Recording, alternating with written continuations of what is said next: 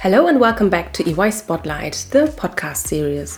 This podcast will cover a range of different topics, from the diverse career paths of our people to working life at EY in Germany, Switzerland, and Austria. My name is Dana, and I'm your host for this podcast. And for you, I will present experts, innovators, and many inspiring people from EY as they share their journeys, experiences, and insights, generally unfiltered. Hello, and a very warm welcome to a new episode of our EY Career Spotlight. As you might have noticed from the intro, today will be an English episode again. That's because I will be speaking to Constantin M. Gall today, a dear colleague of mine who has been with EY for many years now and who is managing partner of our strategy and transaction service line for Europe West. Had he followed the example of the men in his family, he would have become a doctor or an engineer. However, he had set his mind on studying corporate finance and economics. His parents suggested that he should apply for an apprenticeship in a bank to see if his love for economics would prevail. So it did, and so Constantin went on to earn degrees in corporate finance and international management at Lancaster University and ESB Business School Reutlingen. Later, he enrolled in the CFA program to become also a chartered financial analyst. In his job, he specializes in complex business transformations in the global automotive and transportation sector, helping clients to seize the opportunities of digital transformation and future proof their company. Today, I will ask Constantin about his career, the reasons that made him stay with EY, and his favorite project of all time. We will speak about what was not so good in the good old days and the things that career starters benefit from when joining strategy and transactions at EY. Hello, Constantin. Welcome to the EY Career Spotlight podcast. Thank you so much for taking the time and being with us today. Hello, Dana. Hello, everyone. Before we start, Constantin, I would appreciate you telling us a little bit more about yourself. When did you join EY? What is it you do? And um, yeah where are you based? And one thing i'm really curious about what does the m stands for in your name? One of the most um, cited questions. Yes. um, yeah but before before i answer that question um, i mean i've joined ey in january 2005 so um, quite a time ago before that, I've been um, working with the Andersen Legacy Consulting business. Um, within EY, I lead our strategy and transactions practice for Europe West, which is our newly formed region. Before that, I have been heading the GSA um, practice for um, three years, and GSA stands for Germany, Switzerland, and Austria in that context and um, pivoting and also preparing the segue into what the M stands for. I'm also heading our automotive practice for the Europe West region. And um, the M actually was given to me by my father, who had to sell his dear classics board wagon, which is called a Morgan. A Morgan Plus 8 is a nice two seated oh. roadster. And so, as his son came and the car had to go, he thought, calling me Constantin Morgan Maximilian might be a very smart idea. Oh, nice. Since then, I have the M. and, and, you know, everything afterwards is kind of history. The, the, the way was paved into an automotive career later on. Yes, it should. Yeah. Sounds great. Thank you very much, Constantin, uh, for these insights.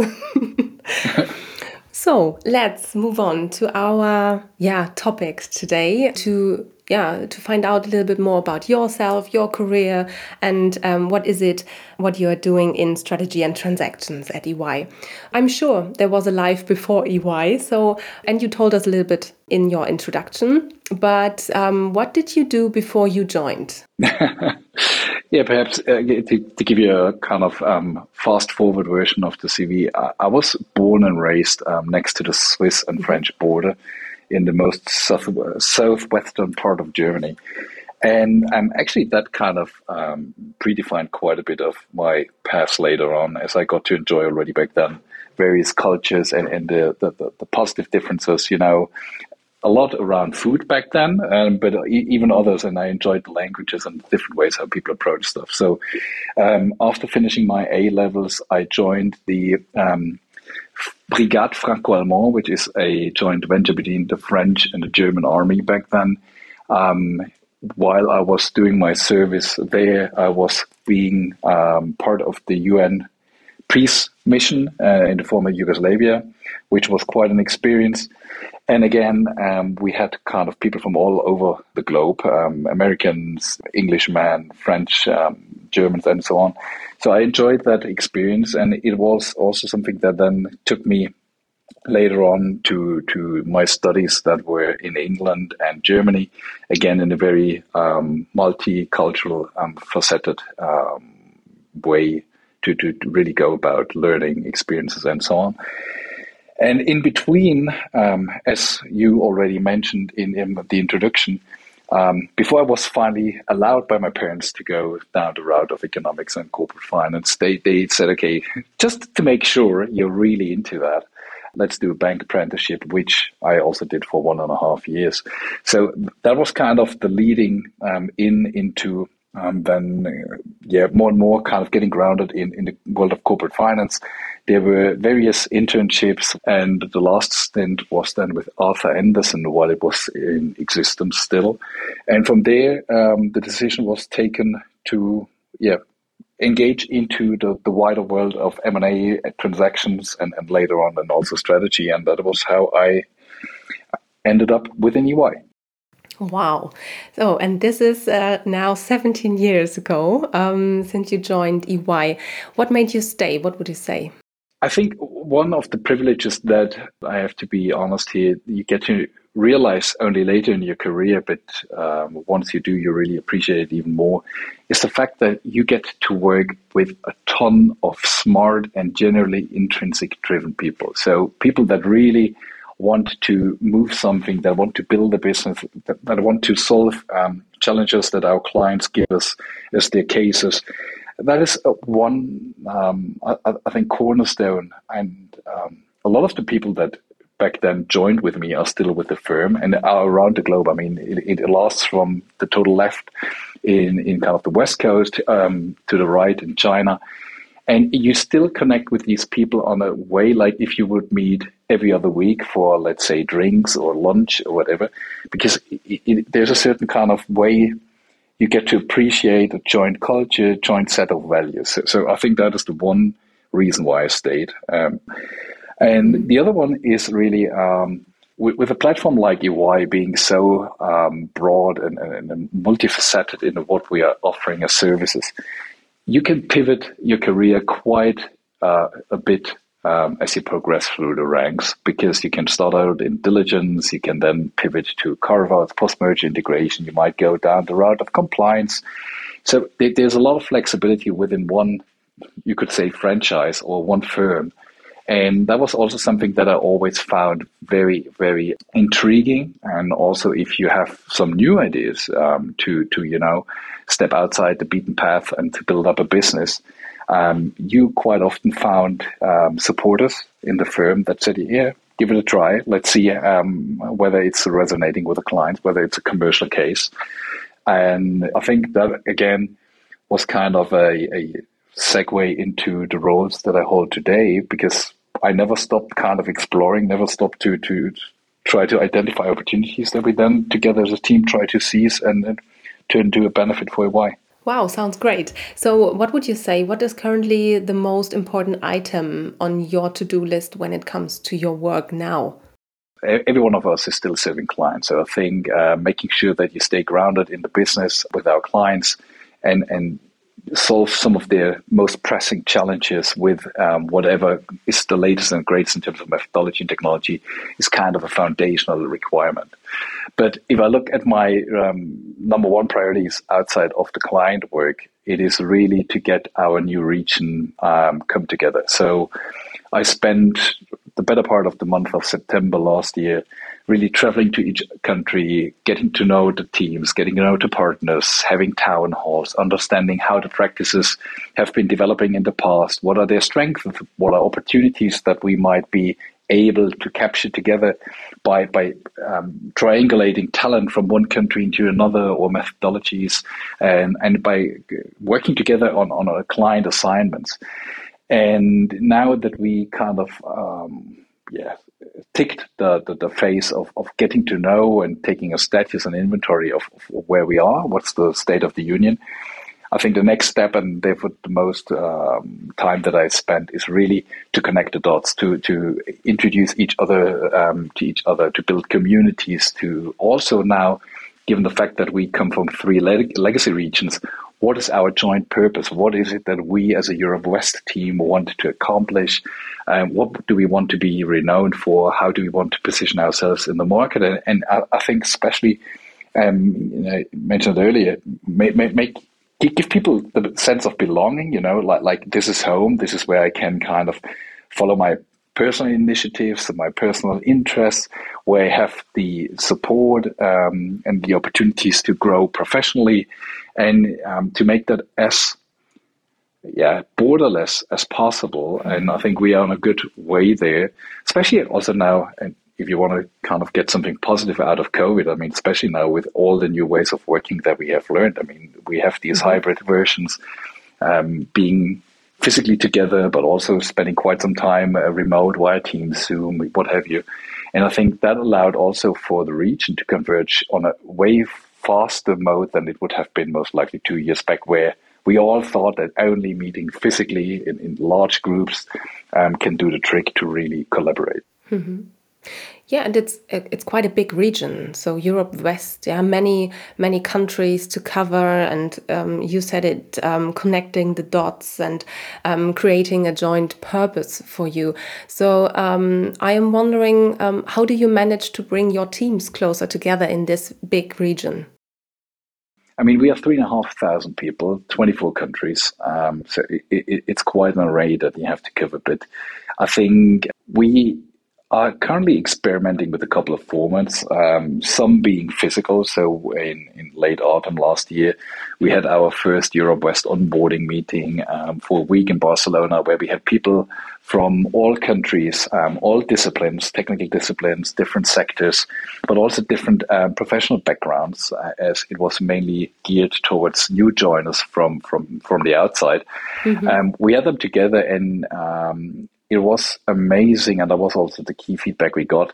How fast people then connected with having, uh, you know, certain anchoring points, which are your common denominator, from which you then can kind of start developing relationships. And I think, um, coming back to the statement, I think to, to get something going, like a catalytic reaction, you need to bring people together um, so they can do their quote unquote sniff test, yeah, and to build that level of base, uh, basic trust. And once you're there, I think then you can pivot more and more into hybrid versions. Um, another thing that we are currently uh, in the midst of preparing, hoping that um, all the regulations currently in place will be gone by then, is for May.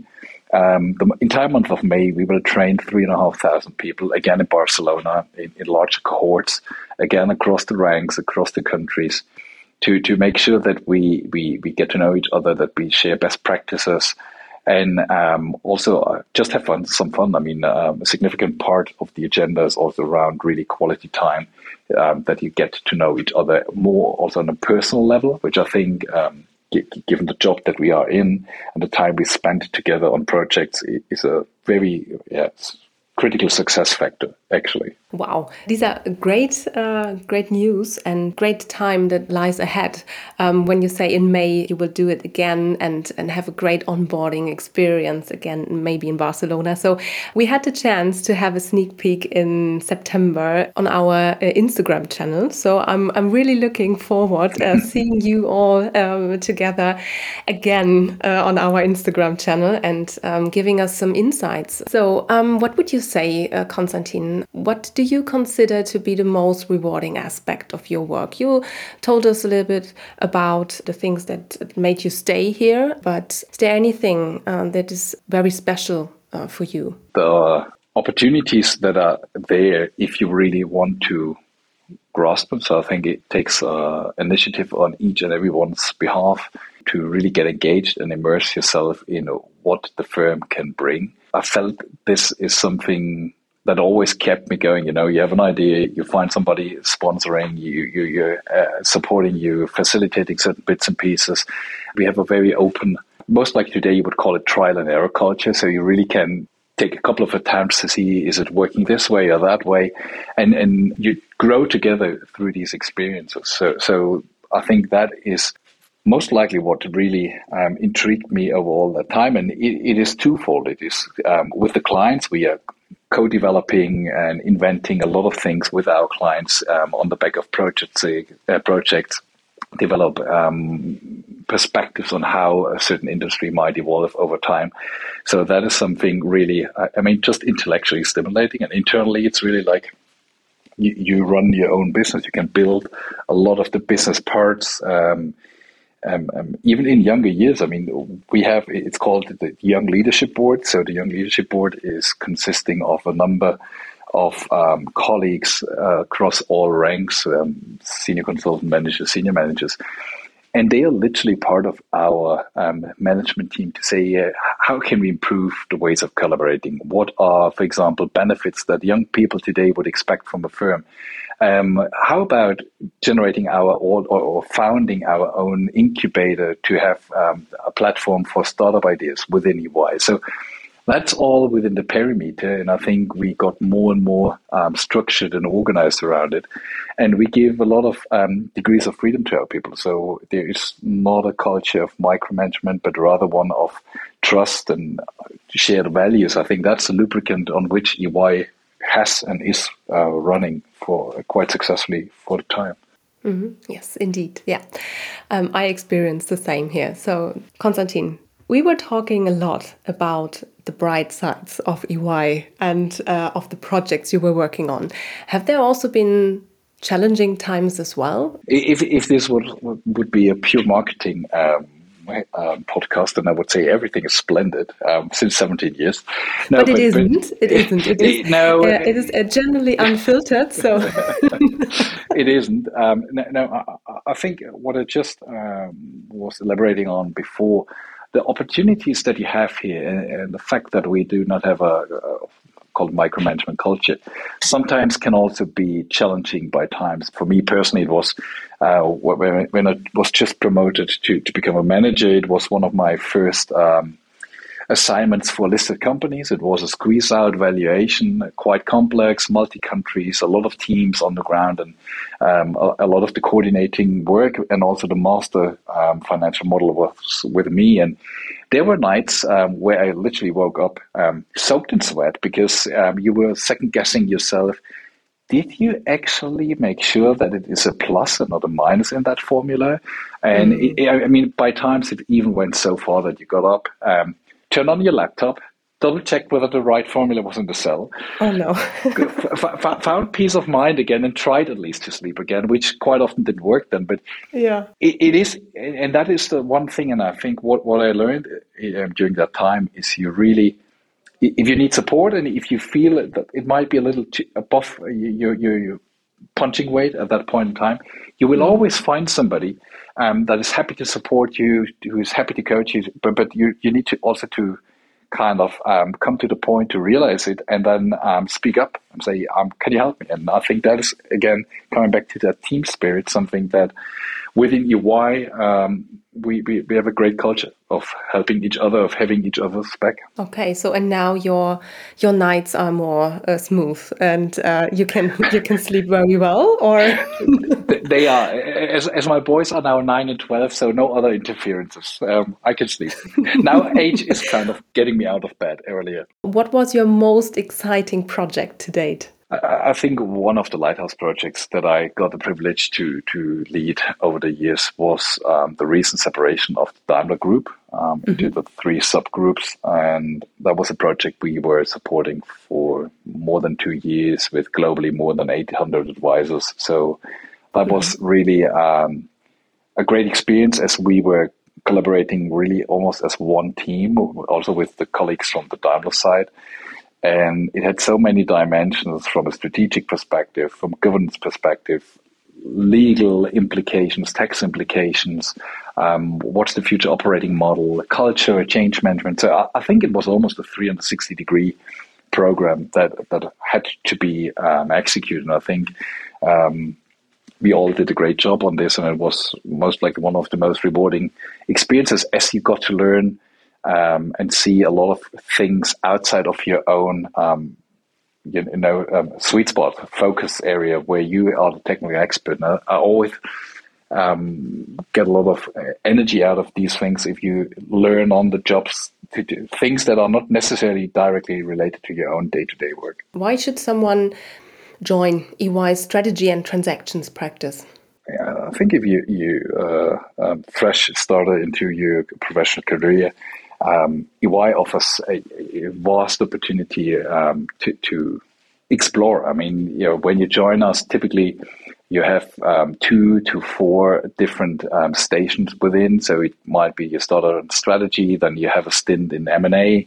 From M and A, you might go into um, capital debt advisory. And then you say, okay, and now I'm interested to get to know a, a sector. So you might work for private equity houses. And after these initial rounds, um, you then get to pick and choose. Okay, that was what I enjoyed most. So let's let's focus on that area, and um, that is just for the get go. And as you progress through your career, um, you you will have these um, kind of decision points over and over again, where you can say I go left or right, and as I said, there's a lot of flexibility.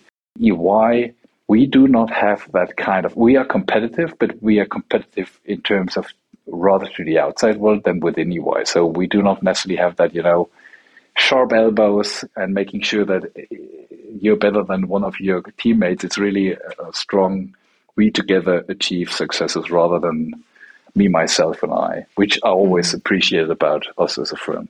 Wow. Sounds amazing. And um, there's also a lot of mobility um, opportunities, I guess. Um, I have seen uh, recently, I've seen uh, lots of um, colleagues from strategy and transactions moving to other yeah, uh, countries uh, within Europe West. So um, this is also a great aspect, um, I think. Absolutely. The international experience you can gain. Absolutely. I mean, there's a couple of ways to do that. The one is really just on a project assignment, which is mm-hmm. uh, I have a project in Spain. I need somebody who's capable of doing a financial diligence and has some automotive background or some TMT background. So you will be going there.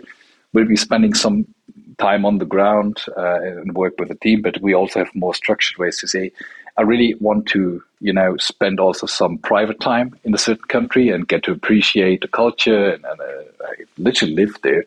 So we have the Mobility for You program um, within Europe West, which allows you to go for three to six months um, into any given country. Uh, we will make sure that logistics, housing, everything is taken care of. So, and, and by doing that, it is again another um, lever to to get that you know cross border get to know understanding and and and um, that kind of collaborative spirit going. Great. Constantin, um, do you have one advice uh, for our listeners uh, and for the young talents there outside um, when it comes to joining EY? You, you should ask yourself what might be something that I'm interested to start off and, and mm-hmm. d- don't overthink it because as long as you feel that the service offering, generally speaking, that we have within strategy and transactions is appealing to you, and if you want to work with um, a lot of people across various hierarchies and seniority levels, and I think that's not only true for um, the side within EY, as we are really uh, not having uh, real hierarchies in terms of project work, but also on the client side. Interesting. So, Constantin, let's talk a little bit more about yourself. Um, how do you see your future? Um, and um, after 17 years at EY, do you still have personal career goals? I, I think you always should have personal goals. Um, otherwise, you will have a hard time getting out of bed in the morning. At least my experience. Yes, yes, that's true. That's true. I, I think for, for, for now, the near to midterm, it is really to, to make um, Europe West that integrated region and also to, to make it the new home for the young generation. Um, as it is theirs to build. You know, I could see um, myself pivoting again stronger into the market, so um, potentially a global sector role or something to to really share the, the knowledge that we generate and, and work on a broader client base, even on a more global scale that could be something um, as a next step. But mm-hmm. I can only tell you one thing: EY always holds surprises in store for you. Yes, so even indeed. things you things you haven't thought of might come your way, and that's also an amazing um, thing about EY. Yes. That's right, Constantin. That's right. I, I was wondering, um, you you are leading the Europe West practice of um, strategy and transactions. So you have a full time job. What do you do in your spare time? What are you doing when you're not working? You said you have a family and and two boys. Um, what are your hobbies?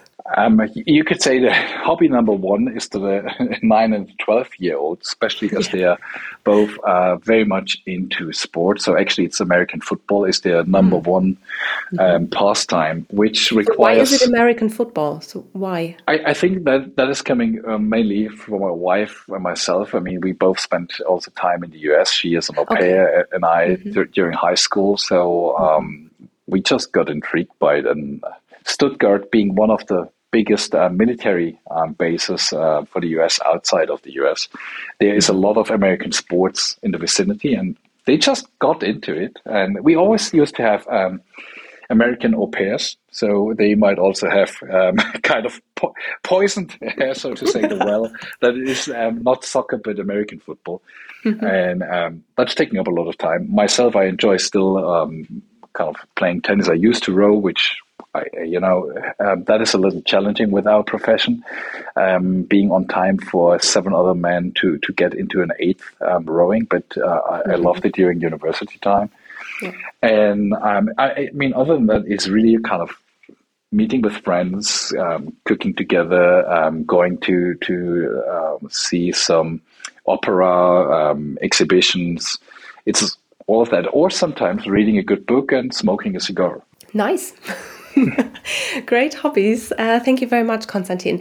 Um, I have one last question, um, and um, I would like to know what inspires you, Constantin. I'm really inspired by people um, who, who, you know, swim against the stream might be mm -hmm. the right or best paraphrase for, for that. People that have that all in attitude. And mm -hmm. I, I, love to read their CVs and, and a kind of what drives them? Where do they get um, such strong con- convictions into something? What is it that makes them so resilient and still, you know, mm-hmm. trying to fight the good fight? Um, so, so I, I, like that type of personality because it, it always um, shows you how, how, privileged most of us are, and, and, and that you should also or always think in a little bit wider context than just your own personal scope. Always think outside the box. Yeah.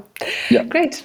Constantin, thank you very much for giving us these insights into your extended career at EY. It was great to learn that after such a long time, you still regard the interaction with clients to be the most rewarding part of your job. I wish you all the best for continuing your work and every success in achieving your goals. Thank you once again very much for being my guest today. Thank you. Thank you for having me, Dana. It was a pleasure, and I will be back. Yes, great. Thank you. I'm really looking forward. bye bye. Bye.